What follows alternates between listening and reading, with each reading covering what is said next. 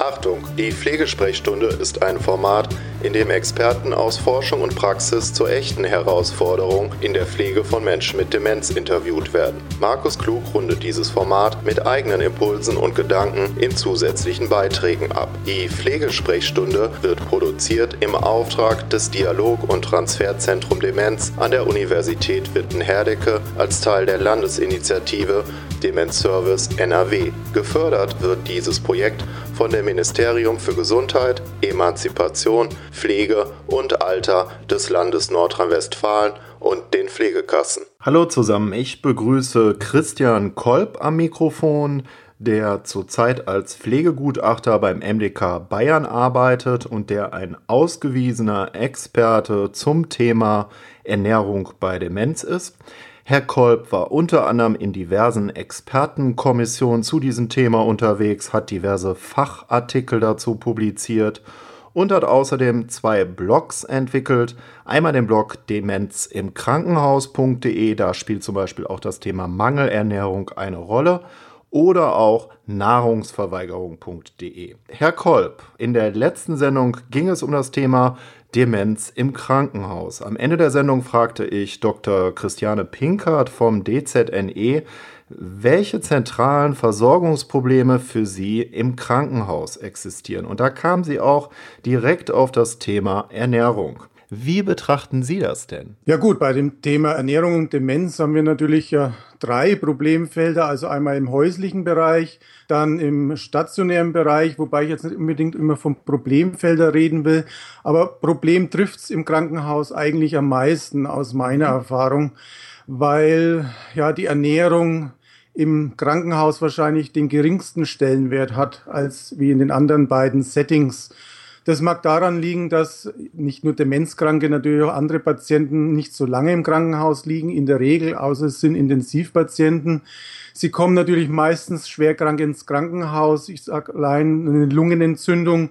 Da werden auch selbst jüngere Menschen keinen Appetit haben und essen. Nur das Problem ist natürlich bei Demenzkranken, es reichen manchmal wenige Tage aus, nichts zu essen oder vielleicht auch nur im Bett zu liegen. Und dann ist es sehr schwierig, A, ja, das Gewicht wieder ja, zu steigern, eventuell, wenn Gewicht verloren wird und natürlich auch die Mobilität. Und äh, der, die Ernährung an sich hat einen relativ geringen Stellenwert. Also wir haben jetzt zum Beispiel im Expertenstandard Ernährungsmanagement wird ja äh, es gab in England oder gibt in England ein Projekt, nennt sich Protected Mealtimes, weil man einfach festgestellt hat, dass ja jemand, der im Krankenhaus liegt, kaum Zeit hat, in Ruhe das Essen einzunehmen. Aber eigentlich, wenn ich Sie richtig verstehe, geht es doch um den Faktor Zeit, oder? Es geht ganz klar um den Faktor Zeit. Also wenn man bedenkt, also es zeigen ja auch die Studien, Sie brauchen für eine Mahlzeit, wenn man das Essen eingeben muss, aber selbst wenn man nur daneben sitzen muss und anleiten, bei einem Patienten in, ich sage mal, in der fortgeschrittenen Demenz mindestens 45 Minuten.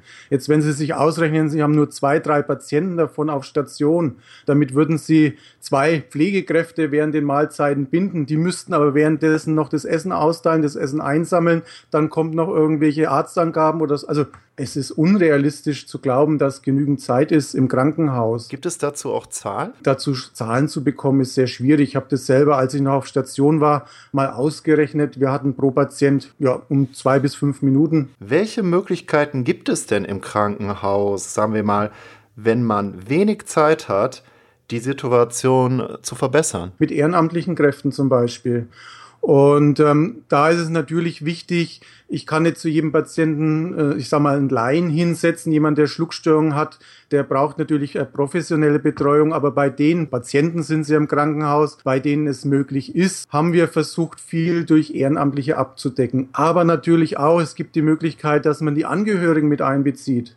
Was ich selber äh, damals umgesetzt habe, ich habe in ja, in einem Aufenthaltsraum einfach eine Essecke hingestellt, also einen alten Schrank, einen alten Tisch. Meine Kollegen waren sehr skeptisch, weil ja, müssen wir den ja hinbringen und dann muss man den Tisch decken und es kostet Zeit. Nach ungefähr zwei, drei Wochen hat sich das eingespielt. Wir haben festgestellt, wir sparen Zeit, weil diejenigen, die an dem Tisch gesessen sind, haben sich gegenseitig animiert zu essen. Sie haben sich gegenseitig geholfen. Ja, manchmal war es sogar so, dass sie mitgedeckt haben den Tisch. Also wir haben versucht, da von diesem Tablettsystem ein bisschen wegzukommen und den Tisch so zu decken, schmecken, wie es halt normalerweise üblich ist zu Hause. Ja, der Bayerische Rundfunk war damals da und hat über diese Essecke berichtet. Also es war Riesenattraktion und es kann eigentlich auf jeder Station umgesetzt werden. Ein anderes Thema ist ja noch das Thema parenterale Ernährung und Sonden. Was versteht man darunter? Wieso ist das ein wichtiges Thema im Krankenhaus? Parenterale Ernährung würde ich jetzt mal ein bisschen beiseite nehmen, weil es bei Demenzkranken jetzt keine übliche Ernährungsform ist und wirklich nur in ganz seltenen Ausnahmefällen.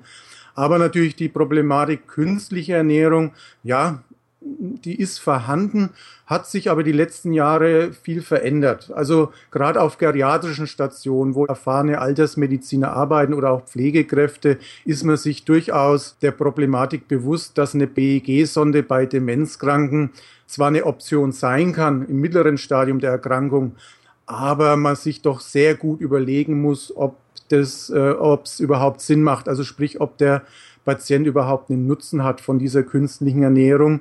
Und von daher hat sich in der Hinsicht sich schon viel verändert. Nicht auf allen Stationen, auf allen internistischen Stationen ist das Bewusstsein da, wo man sich wirklich Gedanken darüber macht, profitiert der Betroffene überhaupt davon. Und das ist natürlich wieder ein Zeitproblem. Kann Zeitnot auch ein Grund dafür sein, dass man so eine Maßnahme anwendet?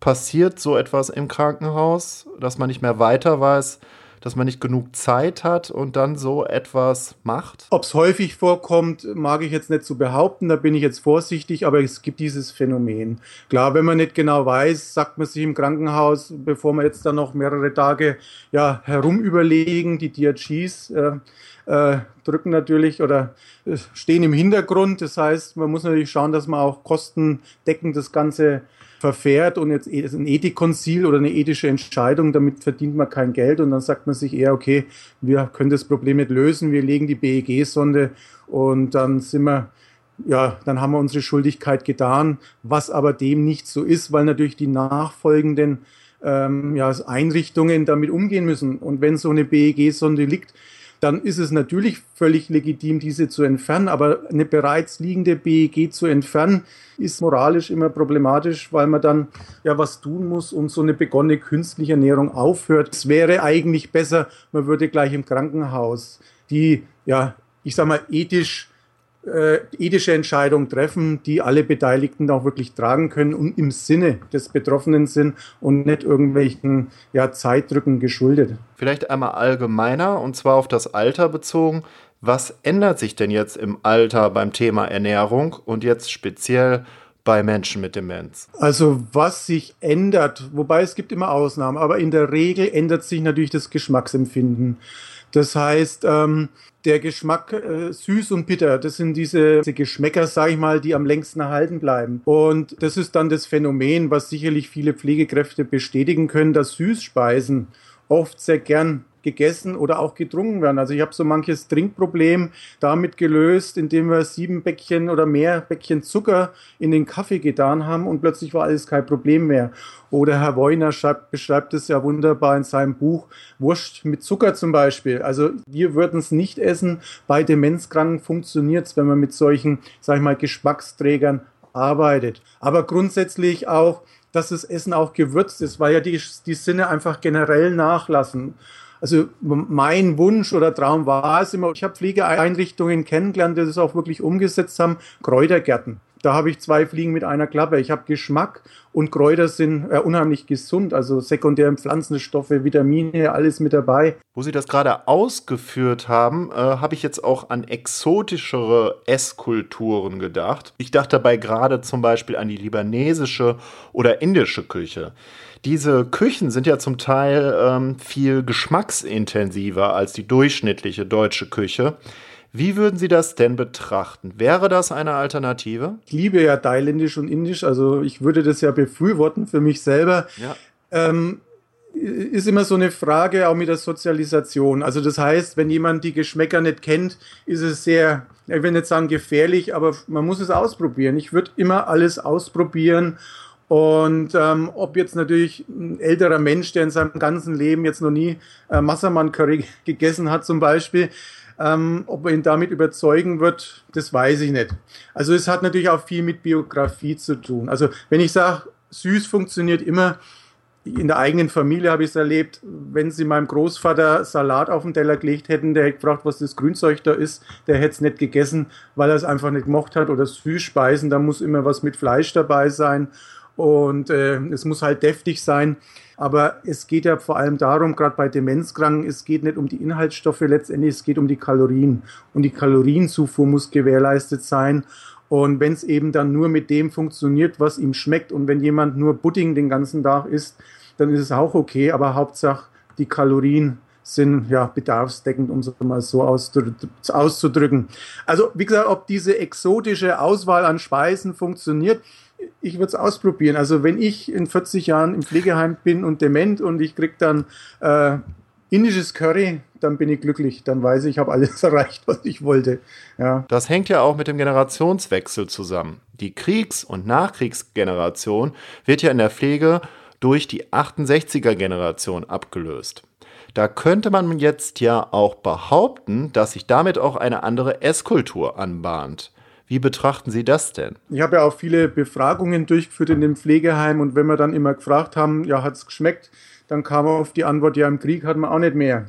Und ähm, es ist sicherlich noch eine Generation, die noch nicht so viel Wert darauf legt, dass ähm, das alles so wohlschmeckend ist. Also es ist natürlich die Hausmannskost und wahrscheinlich halt äh, der, die Kartoffelsuppe und der Pfannkuchen mit Apfelmus. Ja, genau. Und da ist zum Beispiel wichtiger, ich kenne das aus Einrichtungen, dass zum Beispiel Butter im Kühlschrank ist. Ja, also ich kenne es von der Einrichtung, da war immer Butter im Kühlschrank, weil die Bewohner, die wussten, wenn da Butter im Kühlschrank ist, es ist genug zu essen da, wir können essen, ansonsten müssen wir sparen. Und in 30, 40 Jahren, wenn wir natürlich schauen, brauchen wir laktosefreies Essen, glutenfreies Essen und all diese Dinge. Ich denke, es wird sich mit Sicherheit ändern und auch die Ansprüche werden natürlich steigen. Ab wann spricht man eigentlich von Mangelernährung? Könnten Sie das mal bitte näher ausführen? Bis vor ungefähr ein paar Monaten war Mangelernährung an sich nicht definiert. Also man wusste gar nicht, also klar, man kannte das Phänomen, dieses Phänomen existiert, man kennt auch die Folgen, aber man wusste eigentlich nicht, wie man es definieren soll. Jetzt für die Pflege, und so ist es auch weiterhin, heißt Mangelernährung nichts anderes, wenn jemand eben nicht bedarfsdeckend ist, wenn er sprich mehr Kalorien verbraucht, wie er zu sich nimmt, dann äh, kommt er oder rutscht er in die Mangelernährung. Und ähm, es gab bis dahin aber nicht wirklich irgendwelche Grenzwerte. Also die meisten kennen natürlich den BMI. Und äh, jetzt im, im, im Expertenstandard ist es auch noch so, äh, unter 65 Jahre BMI unter 18,5 ist eine Mangelernährung.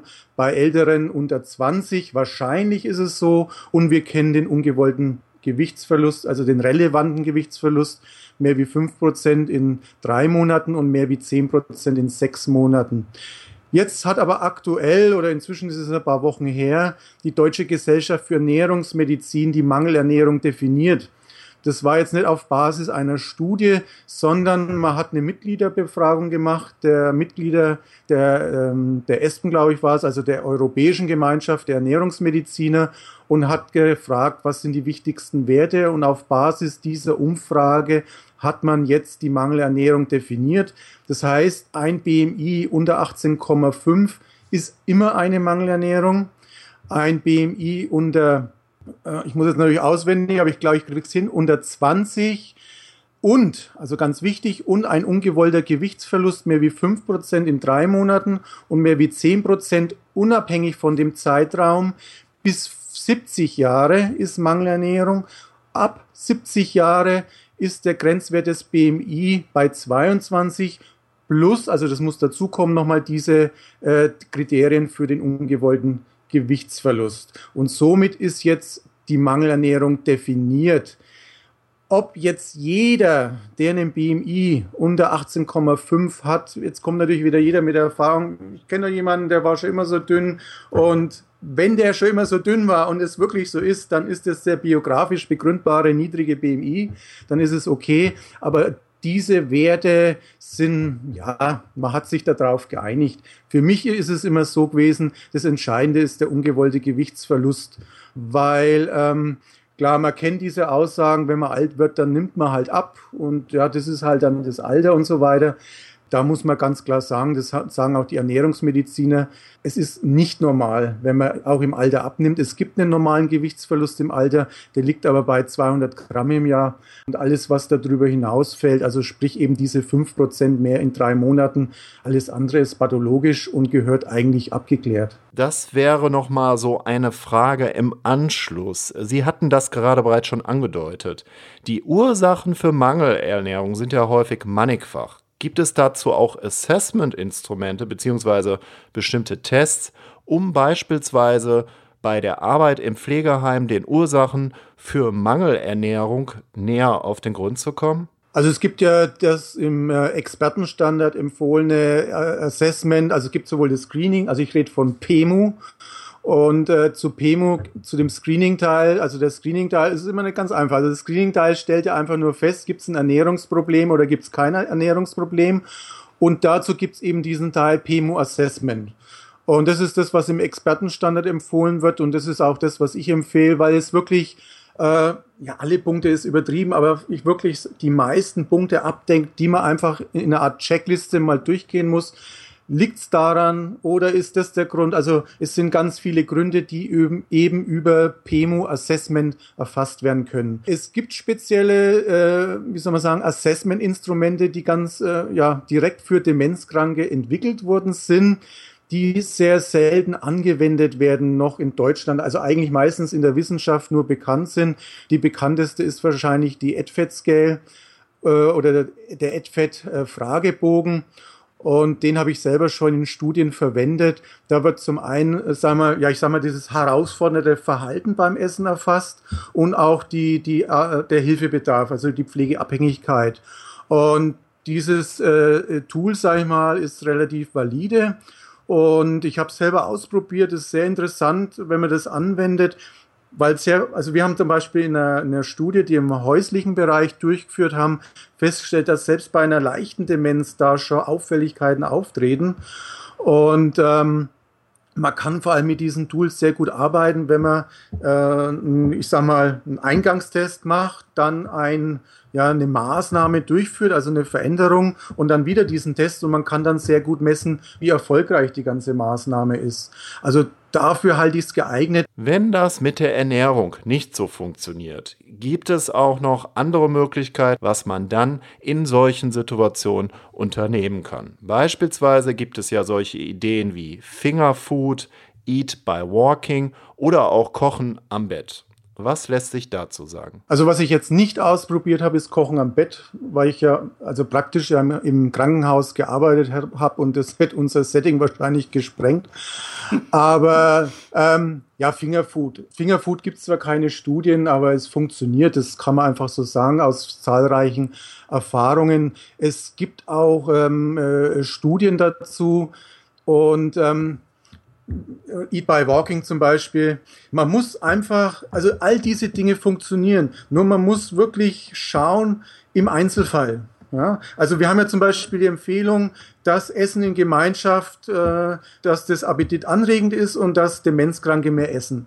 Wenn jetzt aber der Demenzkranke gern alleine isst, dann soll er bitte auch alleine essen. Also das, all diese Dinge funktionieren. Ich muss es im Einzelfall ausprobieren und es ist gibt eine Studie, dass rotes Geschirr funktioniert, dass Demenzkranke mehr essen. Dann gab es Einrichtungen, die haben dann rotes Geschirr gekauft. Also es ging nicht um die Farbe Rot wahrscheinlich, sondern dass es kontrastreich dargestellt wird. Also man weiß ja, Demenzkranke haben oft Einschränkungen auch mit dem Sehen und wenn sie jetzt eine weiße Tischdecke haben, weißer Teller, Zitronenkuchen, Schlagsahne und er isst nicht, dann isst er nicht, weil er sieht. Und wenn ich einen roten Teller habe, dann sehe ich den roten Teller. Oder es gibt die Studie, die Studie gibt es wirklich, dass eine Fisch, ein Aquarium, also ein Fischaquarium im Speisesaal die Demenzkranken dazu bewegt, dass sie mehr essen. Und dasselbe hat dann seltsamerweise auch mit einer Fischtapete funktioniert. Und ich bin dann wirklich in eine Einrichtung gekommen, wo dann eine Fischtapete an der Wand war. Also ich, ich denke mir, das ist dieser Haythorn-Effekt bei diesen Studien mit Demenzkranken, also diese, diese Arbeitsstudie, wo dann, wo man festgestellt haben, also man hat ja die einen äh, ähm, Arbeiterinnen äh, mit Licht und die anderen bei schlechtem Licht arbeiten lassen. Dann hat man die Studie gemacht und plötzlich haben beide die Produktion gesteigert, weil auch die ohne Licht, also plötzlich haben die Arbeiter das Gefühl gehabt, man interessiert sich für sie. Und ich denke, das ist manchmal das Phänomen, dass irgendwie jede Intervention, die man irgendwie macht bei Demenzkranken, dazu führt, dass sie mehr essen. Vielleicht ist das da auch die Erklärung, weil dass es lauter positive Studien äh, mit Trinknahrung gibt bei Demenzkranken. Ähm, ich weiß es nicht, aber könnte ja auch das Phänomen erklären. Herr Kolb, wir sind schon fast am Ende der Sendung angelangt und wie immer frage ich am Ende meine Interviewgäste, was sie denn für Medienempfehlungen und Tipps zum Thema haben, also heute zum Thema Ernährung bei Demenz. Also was haben Sie für Medientipps, Literaturtipps, die Sie beispielsweise als Einstiegsquelle nennen könnten? Zum Thema Ernährung und Demenz würde ich jetzt natürlich meine Internetseite empfehlen, weil da finden Sie natürlich auch, äh, auch Buchempfehlungen dazu. Also mir gefällt zum Beispiel das äh, Lebenswelt Demenzkranker vom Herrn Woiner zum Beispiel. Da geht es jetzt nicht nur um die Ernährung, aber der Ernährungsteil ist sehr lebenspraktisch, sage ich mal, geschrieben den Expertenstandard, auch wenn das vorhin ein bisschen kritisch von mir klang, äh, der Expertenstandard ist natürlich auch Grundlage, sei mal, den auch jetzt im Zusammenhang Ernährung und Demenz, weil der äh, der Men's-Style sehr viel Platz einnimmt in dem Expertenstandard und da finden Sie natürlich, weil Sie Studien ansprechen, natürlich auch die wirklich wichtigen Studien oder auch die aktuellen Studien äh, zum Thema Ernährung und Demenz. Und ähm, es gibt noch einen sehr guten Film, den es leider nur in Schottland gibt. Den gibt es auch leider nicht auf YouTube. Uh, oh Good Lunch is Coming. Und ähm, Interaktion mit dementen Menschen. Also das ist so ein Film, das ist wirklich ein Lehrfilm, den ich auch in meinen Schulungen oft verwendet habe und wo es darum geht, um die nonverbale Kommunikation. Und dieser Film hat wirklich, ich will jetzt sagen, mein Leben verändert, aber die Art und Weise, wie ich das Essen eingegeben habe, verändert, weil in diesem Film wird sehr deutlich, welche Signale ein Demenzkranker aussendet. Und wenn man im Stress ist und so im Alltag, dann nimmt man sich oft zu wenig Zeit, aber wirklich mal den, den, den Patienten, Bewohner oder was auch immer zu beobachten. Wie verhält er sich? Und diese kleinen Gesten, und das wird in diesem Film halt einfach sehr deutlich, wenn ich die richtig verstehe und wenn ich die richtig deut, dann schaffe ich es vielleicht sogar, dass jemand, wo ich das Essen eingeben muss, dass er selber die Bewegung wieder durchführen kann. Aber, und das, ist, das wird eben in diesem Film sowas von deutlich, ähm, dieses Tuning in, also das ist jetzt wieder so Neudeutsch, aber wenn ich es schaffe, mich auf die Geschwindigkeit des äh, Betroffenen einzustellen, dann ist manchmal so viel möglich und ähm, das macht dieser Film einfach wunderbar deutlich. Danke, dass Sie dabei waren. Das war die Pflegesprechstunde. Wenn Sie sich für weitere Folgen dieses Formats interessieren, empfehle ich Ihnen, die Website www.dialogzentrum-demenz.de aufzurufen. Dieses Projekt versteht sich als Teil der Landesinitiative Demenz Service NRW und wird gefördert von dem Ministerium für Gesundheit, Emanzipation, Pflege und Alter des Landes Nordrhein-Westfalen und den Pflegekassen.